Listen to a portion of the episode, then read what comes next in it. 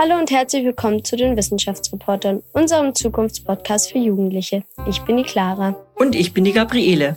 Ja, heute geht es in unserer Folge um die Frage, der Traum vom sauberen Fliegen, kann er wahr werden? Ja, du hast das Thema mitgebracht, Clara. Wie bist du auf das Thema gekommen? Warum ist dir das wichtig? Ja, ich habe vor kurzem ein Praktikum beim Deutschen Zentrum für Luft- und Raumfahrt gemacht. Und zwar beim Institut für Physik der Atmosphäre in der Abteilung Wolkenphysik. Das klingt jetzt alles erstmal technisch, aber das Interessante, die forschen eben genau dazu, wie das Fliegen klimaneutral werden kann in Zukunft. Mhm, und da geht es vor allem um Kondensstreifen. Das ist etwas, was viele Leute nicht wissen. Nicht nur CO2-Ausstoß ist schädlich, sondern eben auch die Bildung von Kondensstreifen. Weiß man da schon viel drüber? Ja, das ist eben noch total jung. Also erst letztes und vorletztes Jahr wurde das wirklich so richtig gefestigt, diese Forschungskenntnisse, dass eben die Kondensstreifen bei der Betrachtung von der Klimawirkung von Flügen super, super wichtig sind. Und deswegen finde ich es super wichtig, dass wir da in dem Podcast auch mal drüber sprechen. Unsere Folge heißt ja der Traum vom klimaneutralen Fliegen. Ist denn Fliegen für euch ein Traum? Wollt ihr wirklich die Welt sehen? Wollt ihr viele verschiedene ferne Länder bereisen? Oder wird das gerade vielleicht eingeschränkt? Wollt ihr das eher nicht so? Oder vielleicht auch deswegen nicht, weil es eben so klimaschädlich ist? Ähm, ich fliege allgemein nicht gerne, obwohl ich gerne auch andere Länder bereisen würde. Aber ich weiß auch, dass das sehr äh, klimaschädlich ist. Man kann ja Geld zahlen, damit man sauber fliegt, irgendwie Bäume pflanzen oder so. Insofern vielleicht auch dieser Traum vom sauberen Fliegen, dass das schwerer ist als gedacht dann. Aber findest du, dass das ein Hemmnis ist? Würdest du vielleicht einfach ins Flugzeug steigen, wenn du wüsstest, ist total okay, umweltmäßig kein Problem? Also natürlich spielt Geld dann auch immer noch eine Rolle. Ähm, das Ganze ist ähm, sehr teuer. Aber ich denke, ich würde auf jeden Fall mehr reisen, wenn äh, es nicht so schädlich wäre, ja. Aber zum Thema nicht so schädlich wäre es ja perfekt, wenn man sozusagen irgendwelche Treibstoffe hätte, die dafür sorgen, dass nicht so viel CO2 ausgestoßen wird, dass es vielleicht vergleichbar ist mit einem Auto oder so. Gerade werden auch sogenannte Biokraftstoffe entwickelt. Da ist eben der Gedanke dahinter, dass es aus pflanzlichen Abfällen entsteht. Die Biofuels haben ja im Moment noch ein Problem, das sich natürlich durch Forschung weiter verbessern lässt, dass sie extrem energieineffizient sind in der Herstellung. Deswegen finde ich eigentlich auch noch ganz interessant bei diesem Thema andere Möglichkeiten, wie man klimaneutrales Fliegen realisieren kann, beziehungsweise insgesamt den CO2-Abdruck von Flugzeugen verbessern oder halt ganz auf Null senken kann, mit zu betrachten. Also es gibt zum Beispiel halt auch ein paar ganz interessante Konzeptflugzeuge und Ideen, wie man zum Beispiel elektrische Flugzeuge umsetzen kann. Aber es ist ja nicht nur der CO2-Ausstoß, der das Fliegen so schädlich macht, sondern es gibt auch andere Effekte, nämlich die Kondensstreifen. Da denkt man sich im ersten Moment ja so, was haben Kondensstreifen mit dem Fliegen zu tun? Also beim Fliegen entstehen ja Kondensstreifen, das sieht man ja. Ihr kennt es sicher bestimmt alle so an so einem schönen blauen Himmelstag, wenn da diese ähm, weißen Streifen sind. Das, die entstehen eben dadurch, dass ähm, das Flugzeug bei der Verbrennung von dem Treibstoff eben einmal Wasserdampf und einmal so kleine Partikel ausstößt und dadurch entstehen dann direkt Wolken. Und diese Wolken, sie können einmal sozusagen kühlend wirken, indem sie durch, durch ihre weiße, helle Oberfläche die Strahlung, die von der Sonne kommt, direkt wieder ins Weltall abstrahlen. Sie können aber auch wärmend wirken, indem sie die Wärmestrahlung, die die Erde abgibt, praktisch innerhalb der Atmosphäre, innerhalb der Erde halten. Was mich wiederum interessieren würde, wo ich mir einen Beitrag vorstellen könnte, ist, wie werden Wolken erforscht im weitesten Sinne? Flugzeuge sorgen ja immer für Kondensstreifen. Sind es dann immer Cirruswolken? Und wenn ja, könnte man das vielleicht auch modifizieren, dass es die perfekte Wolke gibt, die die ganze UV-Strahlung von der Sonne abstößt, aber sozusagen das sichtbare Licht die Energie von unserer Erde durchlässt, dass es eine kühlendere Wirkung hat, als es momentan ist. Künstlich, meinst mhm. du? Ob wir Wolken erzeugen, generieren können. Ja, dass man irgendwas dem Treibstoff beimischt oder so, dass es andere Partikel sind, die da ausgestoßen werden, dass man die Wolke so modifizieren kann, dass eben eine kühlendere Wirkung eintritt. Also tendenziell haben die Wolken in der Nacht eher eine wärmende Wirkung und am Tag eher eine kühlende Wirkung. Und so kann man natürlich auch Flugrouten optimieren. Ich glaube, was ich noch spannend fände, wäre, wenn wir vielleicht noch InterviewpartnerInnen aus der Industrie bekommen aber die Industrie sieht es natürlich so ein bisschen anders, weil die wollen natürlich auch, dass es ähm, möglichst viel noch wächst und sie da viel Geld verdienen mit. Ich weiß gar nicht, ob Elektroflugzeuge so viel besser sind als äh, die anderen, weil äh, man sagt ja auch, so Elektrofahrzeuge sind zwar gut und schön, aber haben auch ihre Nachteile für die Umwelt nicht. Dann würde ich sagen, machen wir uns mit folgenden Fragen auf den Weg ins Interview. Warum ist Fliegen so klimaschädlich und was hat es mit den CO2-Effekten auf sich? In welchem Zusammenhang stehen die Kondensstreifen und der Klimawandel? Und können Kondensstreifen so modifiziert werden, oder können die Flugrouten so modifiziert werden, dass es einen kühlenden Effekt auf unser Klima ausführt? Wir sprechen mit Tina Jurkat-Witschers vom Institut für Physik der Atmosphäre am Deutschen Zentrum für Luft- und Raumfahrt. Sie forscht dazu, welche Auswirkungen Kondensstreifen von Flugzeugen auf das Klima haben und wie sich die Klimabilanz verbessern lässt. Ja, hallo und herzlich willkommen. Wir sind jetzt im Interview mit der Tina vom Deutschen Zentrum für Luft- und Raumfahrt. Träumst du auch manchmal davon, endlich mal ohne schlechtes Gewissen weit weg zu fliegen und ferne Länder zu besuchen und in die Welt zu reisen? Ja, auch ich habe den Traum vom klimaneutralen Fliegen. Ähm, das ist auch tatsächlich mein Forschungsthema. Und wenn man sich natürlich sehr intensiv damit beschäftigt, mit den vielen Effekten, die die Fliegerei hat, dann kommt man manchmal ins Grübeln, wenn man in den Urlaub fliegt oder zu einer Konferenz fliegt. Nichtsdestotrotz ist es das Fliegen ein wichtiger Teil unseres Lebens, dient dem kulturellen Austausch und ja, ich fliege auch sehr gerne, muss ich auch sagen. Aber du fliegst doch selbst. Ich fliege auch selbst, ja. Ich fliege auch als Teil meines Jobs. Ähm, wir machen Forschungsflüge. Forschungsflüge beinhalten viele Instrumente. In bestimmten Luftmassen bewegen wir uns dann. Wir untersuchen Abgas zum Beispiel. Das sind alles Dinge, die man am Boden nicht machen kann. Du forschst dazu, wie das Fliegen klimafreundlicher werden kann. Was wäre denn da so deine Zukunftsvision? Wo soll die Forschung hinführen? Fliegen sollte vor allen Dingen ja ähm, klimafreundlich sein, ähm, klimaneutral, wenn es möglich ist. Das heißt, dass die Emissionen so gering wie möglich sind. Ich denke, dass es wird schwer sein, auf Null Emissionen zu reduzieren, aber man könnte ähm, äh, Technologien äh, verwenden, die ein klimaneutrales Fliegen ähm, ermöglichen. Wir wissen, dass natürlich durch den Treibstoffverbrauch zunächst mal ein, ein, großes, wichtiges Emissionsprodukt CO2 ist. Aber neben CO2 gibt es eben auch Effekte der Luftfahrt, die ähm, andere Wirkungen haben und auch andere Emissionsprodukte sind. Zum Beispiel Stickoxide und Kondensstreifen. Wir sind jetzt gerade an so einem Scheidepunkt, wo verschiedene neue Technologien ausgetestet werden, von denen wir aber bei vielen, an vielen Stellen noch gar nicht wissen, was ihre Klimawirkung ist. Ein Flug von München nach New York beispielsweise stößt stößt 4000 Kilogramm CO2, sogenannte Äquivalente, aus. Was bedeuten diese CO2-Äquivalente? Wie kommt es zu dieser Zahl und was genau macht Fliegen denn so klimaschädlich? CO2-Äquivalente. Darunter versteht man die Gesamtwirkung dieses Fluges. Und zwar nicht nur die Emission von CO2, sondern eben auch von anderen Emissionsprodukten. Dazu gehören zum Beispiel Wasserdampf, Stickoxide oder auch Kondensstreifen. Wir wissen heute, dass Kondensstreifen und Stickoxide mit fast zwei Drittel den größten Beitrag zur Klimawirkung des Luftverkehrs haben. Und ähm, das ist äh, ein wichtiger Aspekt, auch diese zu berücksichtigen bei jedem Flug. Und das wird gemacht, indem man CO2-Äquivalente bestimmt. Was man da macht, ist, man sucht sich ähm, eine Metrik aus, wie wir das nennen, bei der wir eine Vergleichbarkeit schaffen zwischen der Klimawirkung von CO2 und der Klimawirkung dieser anderen Emissionsprodukte. Also kurze Zwischenfrage. Heißt mhm. es, dass wir die meisten Menschen denken, ja, dass Fliegen schädlich ist aufgrund des CO2-Ausstoßes. Ist das gar nicht der wichtigste Faktor?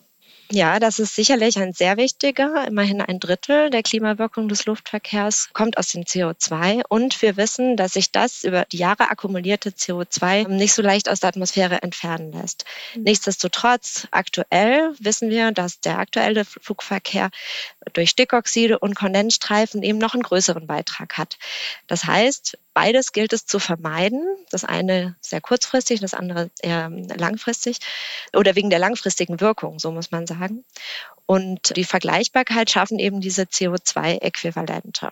Dein Schwerpunkt ist ja schon die Erforschung von den Kondensstreifen, die vom Flugzeug ausgestoßen wird und warum die für das Klima schädlich sind. Kannst du noch mal erklären, was sind Kondensstreifen genau? Jeder kennt das Wort, aber warum sind sie denn schädlich für das Klima? Kondensstreifen bilden sich tatsächlich erst im Nachlauf des Flugzeugs. Das sind Wolken, die sehr dichte Eisanzahl, hohe Eiskonzentrationen haben, viele kleine Eispartikel. Und sie entstehen dadurch, dass warme, feuchte Luft aus dem Triebwerk in die kalte Atmosphäre eingemischt werden.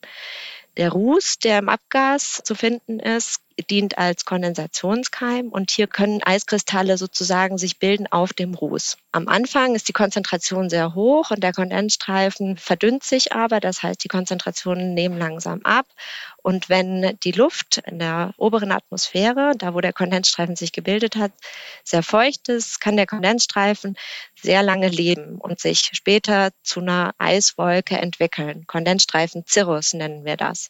Aber warum ist das jetzt schädlich fürs Klima? Also sieht ja eigentlich ganz hübsch aus, so ein Kondensstreifen. Da denkt erstmal niemand an schädliche Wirkungen fürs Klima. Wie ist da der Zusammenhang genau? Diese Kondensstreifen zirren, also diese Eispartikel, die sich dort in der Atmosphäre dann über mehrere Stunden aufhalten, die können mit der Strahlung Wechselwirkung. Zum einen der Sonnenstrahlung, die Sonnenstrahlung, die ähm, auf die Erde fällt, kann von diesen Wolken reflektiert werden. Das ist zunächst mal ein kühlender Effekt. Es gibt aber auch den wärmenden Effekt. Das ist äh, die Infrarotstrahlung, die thermische Strahlung, die von der Erde kommt und die ähnlich wie das CO2 eben diesen Treibhauseffekt erzeugt. Das heißt, diese Kondensstreifen zirren, deponieren die Wärme, die von der Erde ausgeht, in der Atmosphäre wieder selber und führen damit zu einer Erwärmung. Aber in der Summe, das wissen wir, im Jahresmittel ist es ein positiver Beitrag. Das heißt, eine wärmende Wirkung der Kondensstreifen.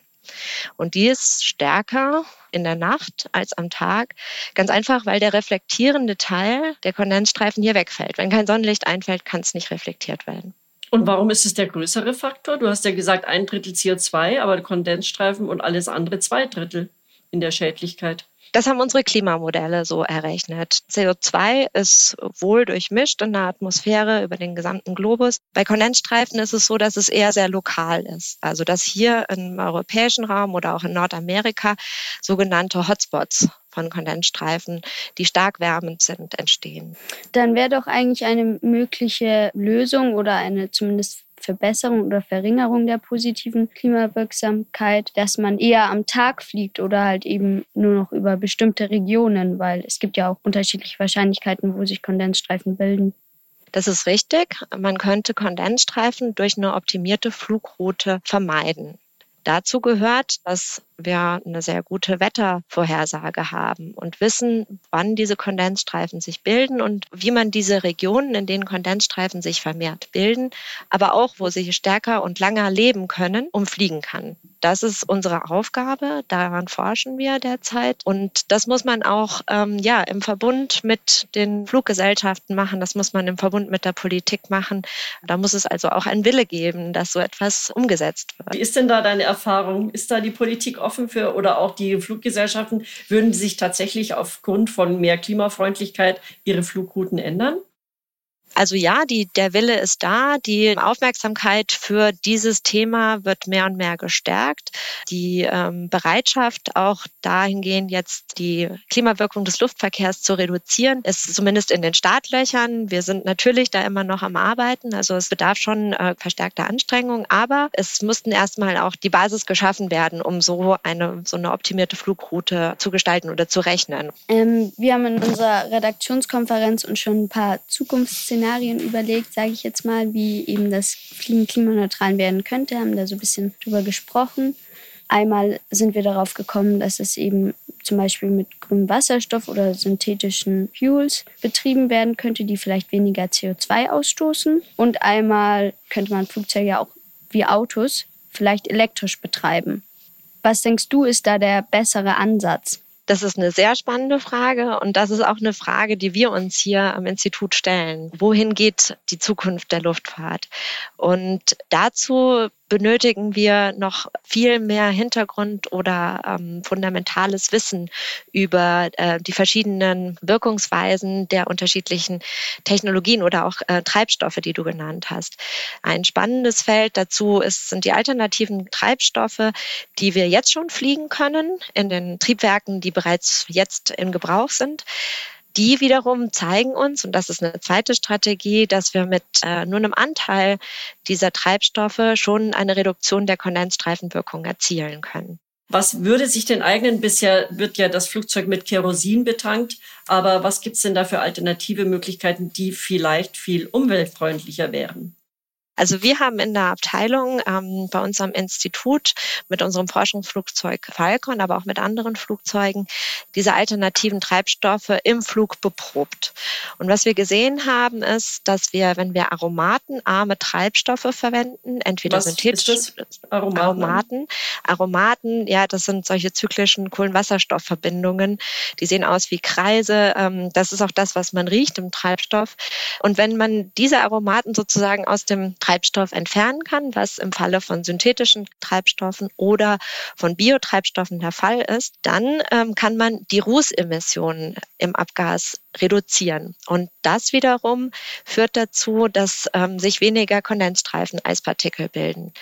Das ist ein Ansatz, den wir verfolgen und ähm, den man zum Beispiel auch mit einer optimierten Flugroute in Verbindung setzen kann. Ja? Also man könnte zum Beispiel diesen Kraftstoff nur einsetzen in Regionen, wo Kondensstreifen sich verstärkt bilden. Dann hat man eine Reduktion alleine durch den, die Verwendung des Kraftstoffs. Weißt du, also wie, viel, wie viel das bringen würde? Habt ihr das auch beziffert?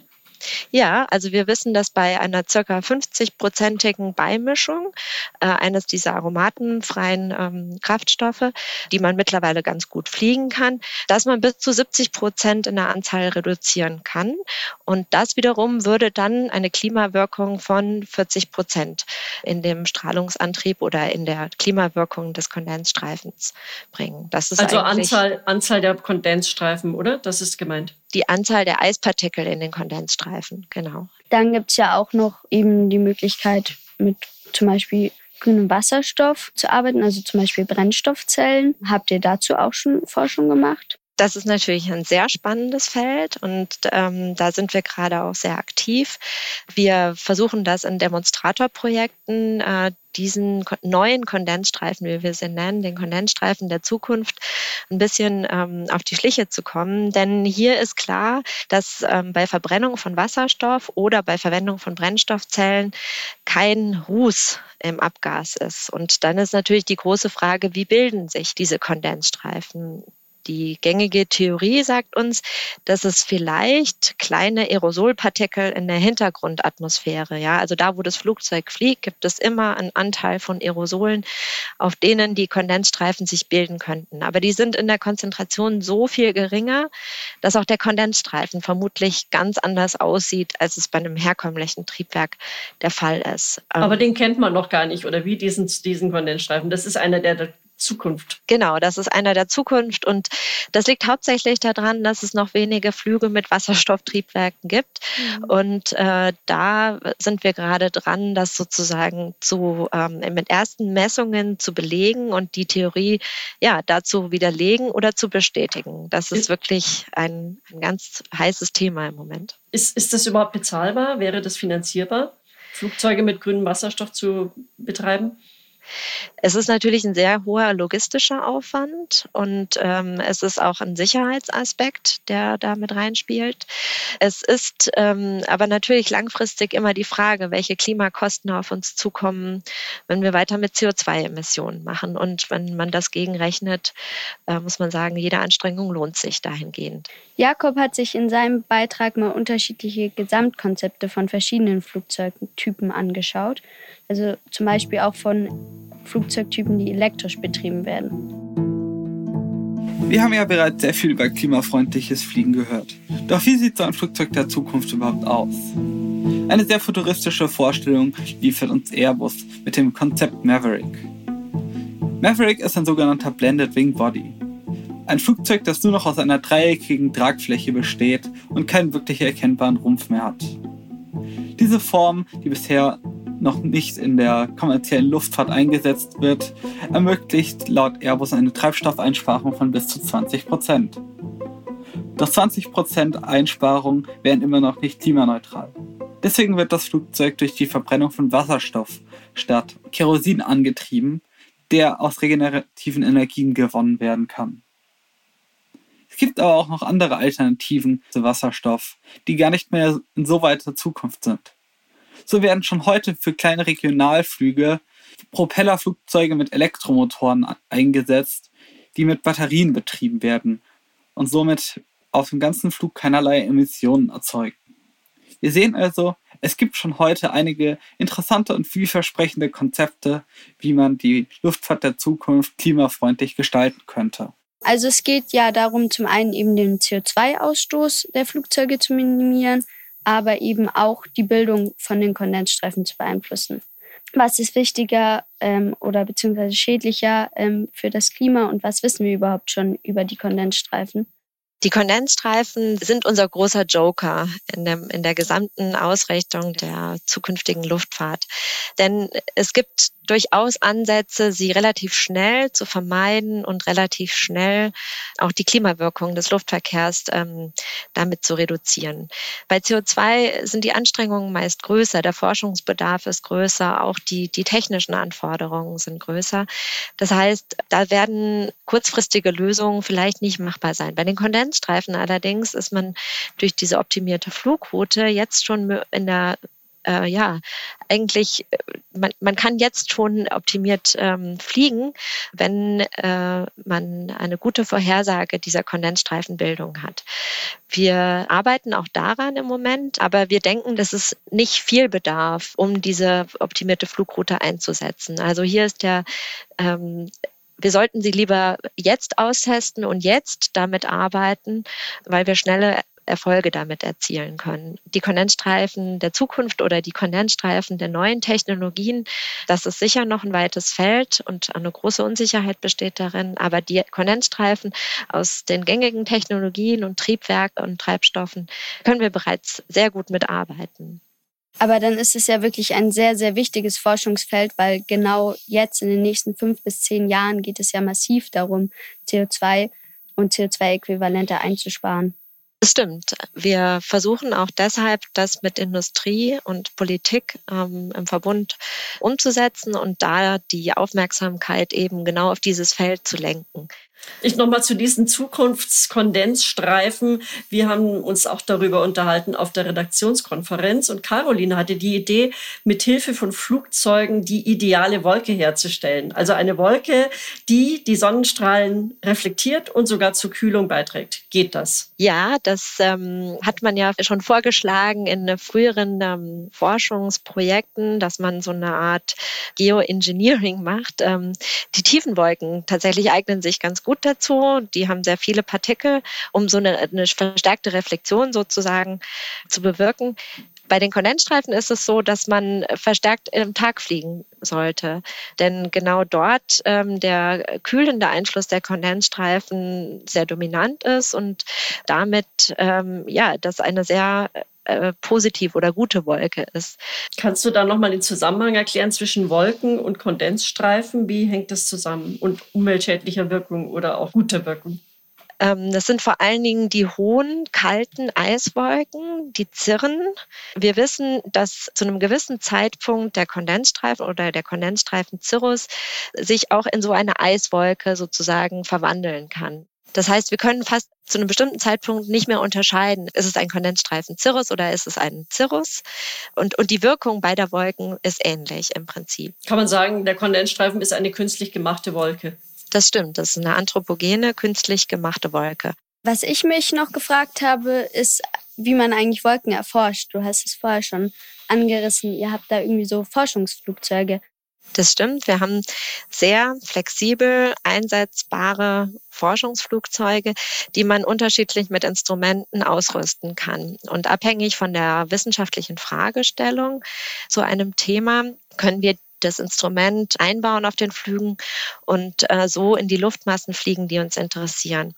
Wir untersuchen verschiedene Art von Wolken. Wir untersuchen die eher warmen Wolken, aber vor allen Dingen eben auch die kalten Eiswolken. Und dazu müssen wir sehr hoch fliegen. Wir haben Forschungsflugzeuge, die können bis zu 14 Kilometer hochfliegen und decken damit eigentlich den ganzen Flugkorridor ab. Wir haben ähm, sehr viele unterschiedliche Instrumente, die die Zusammensetzung der Atmosphäre sehr genau charakterisieren können. Wasserdampfinstrumente, Aerosolinstrumente und, und das ist ein wichtiger Aspekt, wir können eben auch die Eispartikel vermessen im Flug. Und diese Eispartikel werden meistens um, unterhalb des Flügels ähm, detektiert. Wir wollen die Eispartikel natürlich so unbeeinflusst wie möglich vermessen. Deshalb können wir sie nicht in das Flugzeug reintransportieren und analysieren, sondern wir wollen sie in der Luftmasse, in der sie sonst leben, analysieren. Ihr fliegt also zu den Wolken hin und untersucht sie mehr oder weniger vor Ort, also in situ. Es gibt aber ja auch noch andere Methoden zur Erforschung von Wolken. Ich habe ein bisschen dazu recherchiert und Folgendes herausgefunden. Neben den Messungen vor Ort, den sogenannten In-situ-Messungen, kann man Wolken auch von weit weg beobachten. Diese Herangehensweise nennt man Fernerkundung. Dabei beobachtet man die Erdoberfläche und die Atmosphäre von weiter weg, also zum Beispiel mit Satelliten. So entstehen Satellitenbilder.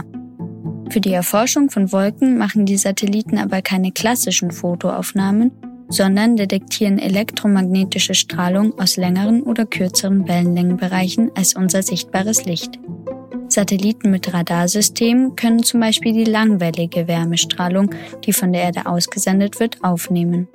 Satelliten mit LiDAR-Systemen hingegen senden Laserstrahlen aus und messen dann die zurückgestreute Laserstrahlung. Computer generieren dann aus den aufgenommenen Signalen die klassischen Satellitenbilder.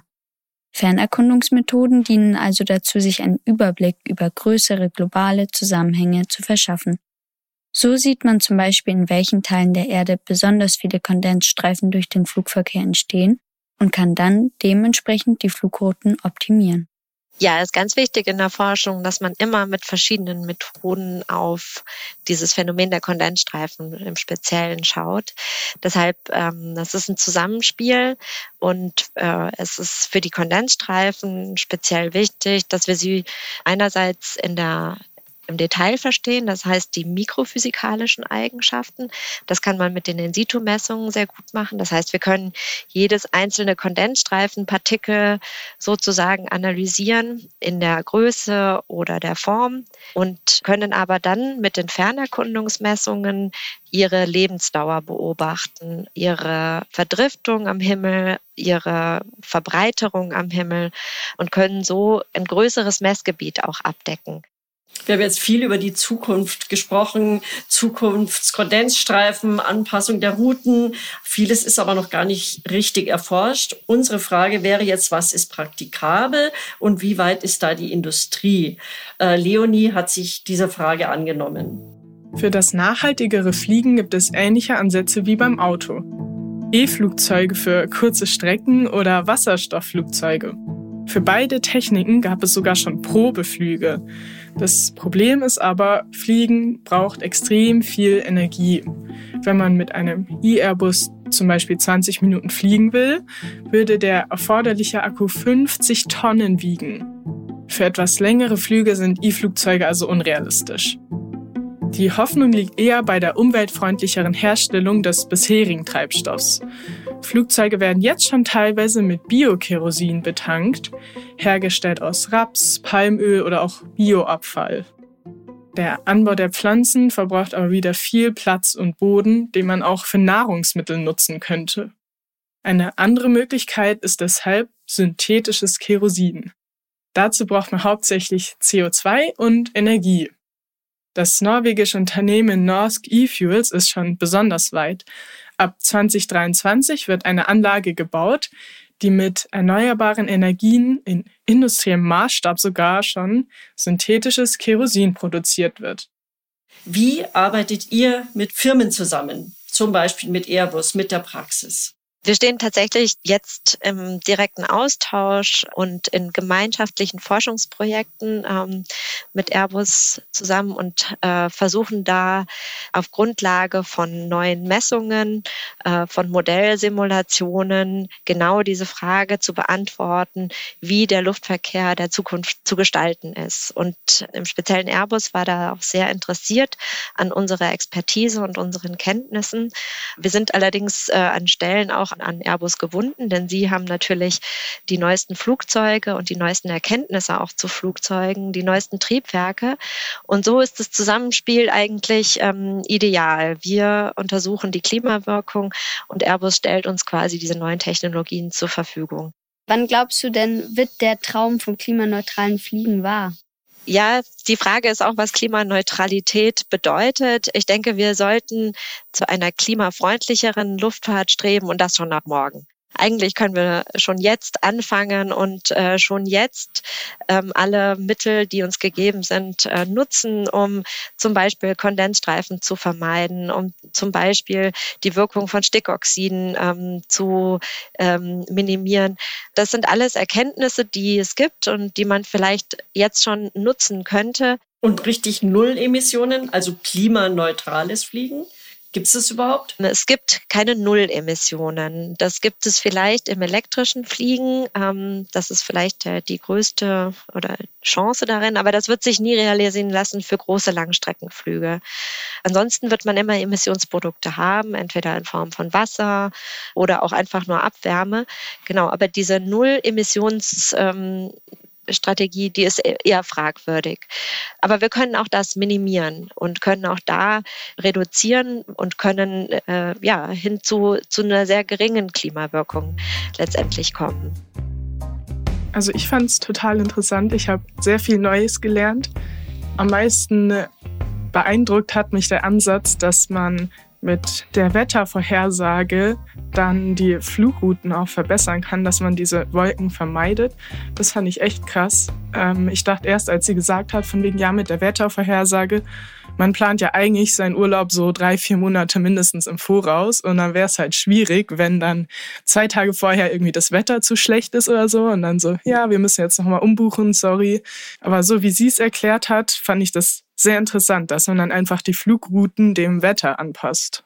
Was ich an sich faszinierend fand, war jetzt eigentlich ihr Fazit, sodass man sagen kann, dass dieses emissionsfreie Fliegen nicht wirklich möglich sein wird. Und dass wir sozusagen jetzt alles daran setzen sollen, dass es zwar sich verbessert, aber wir eigentlich niemals diesen perfekten Moment erreichen können.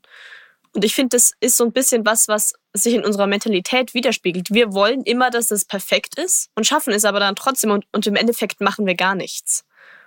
Was da, glaube ich, auch ein wichtiger Punkt ist, ist wieder dieses Prinzip, dass wir zwar mit der Wissenschaft und mit ganz viel Forschung und Umplanung erreichen jetzt zwar so eine Verminderung des CO2-Ausstoßes oder dass es einfach umweltfreundlicher ist, aber dann denken wir halt, oh mein Gott, das ist jetzt so umweltfreundlich und dann fliegen wir deutlich mehr und zerstören uns dann wieder so den Fortschritt, den wir gemacht haben. Also ich denke, man kann nicht ganz darauf verzichten, mal zu fliegen. Man möchte ja auch irgendwie äh, die Welt bereisen, unterschiedliche Orte kennenlernen, ein bisschen Spaß haben. Aber ich denke, man kann es schon etwas reduzieren. Vielleicht sich immer mal fragen, ist das jetzt wirklich nötig? Muss ich dorthin?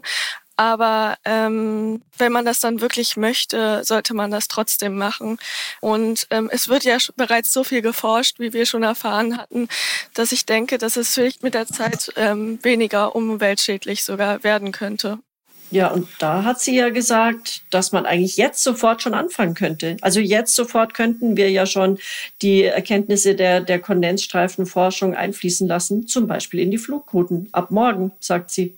Ja, ich denke, äh, wenn das einfach so umgesetzt werden äh, würde, würde das wahrscheinlich aber dann auch den Flugpreis erhöhen, weil die müssten dann ja mehr Treibstoff ausgeben, um äh, vielleicht einen Umweg zu nehmen, wenn man ähm, etwas fürs Klima tun möchte, dass man mehr Geld zahlen muss. Also ähm, halte ich das für eine sehr gut umsetzbare Idee. Ja, ganz oft ist es ja so, dass die, diejenigen, die wirklich was verbessern wollen, auch bereit sind, bestimmte Preise zu zahlen. Vielleicht ist es auch einfach bei den Fluggesellschaften noch nicht angekommen, dass man durch Flugroutenoptimierung einsparen kann. Wäre es dann so, dass Fliegen ein Luxusprodukt ist? Also ich denke, es wird immer ähm, diese günstigen ähm, Angebote geben.